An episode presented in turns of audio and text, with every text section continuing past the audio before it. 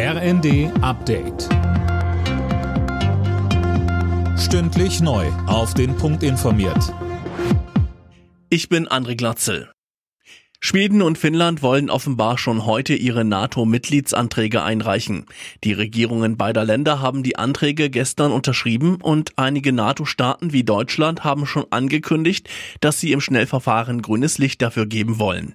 Verteidigungsministerin Lamprecht sagte im ersten, Menschen wollen, dass sie die Sicherheit haben, in Freiheit leben zu können. Und das kann eben ein Verteidigungsbündnis wie die NATO, wie die EU, wenn wir alle zusammenhalten, gewährleisten. Das ist momentan das Gefühl, nach dem sich die Menschen sehnen. Und ich kann das sehr gut nachvollziehen und wir begrüßen es ausdrücklich.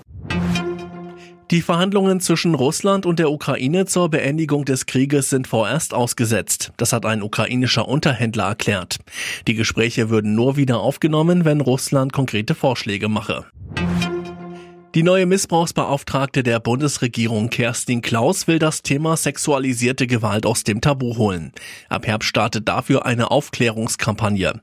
Außerdem will sich Klaus dafür stark machen, dass auch auf Länderebene Betroffene mit in die Präventionsarbeit einbezogen werden und vor allem auch betroffenen Kindern und Jugendlichen schneller geholfen wird. Die Wartezeiten für Kinder und Jugendliche für Psychotherapie lagen schon vor der Corona-Pandemie bei 19 Wochen viereinhalb Monaten und die Zeiträume haben sich weiter verschärft. Hier brauchen wir eine entsprechende Verstärkung.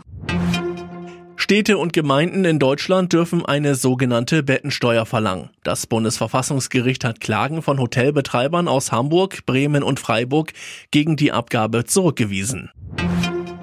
Nach dem schwachen Saisonendspurt gehen die TSG Hoffenheim und Trainer Sebastian Hoeneß getrennte Wege. Entsprechende Berichte hat der Fußball-Bundesligist jetzt offiziell bestätigt. Es ist bereits der vierte Trainerwechsel in der Liga direkt nach dem Saisonende. Alle Nachrichten auf rnd.de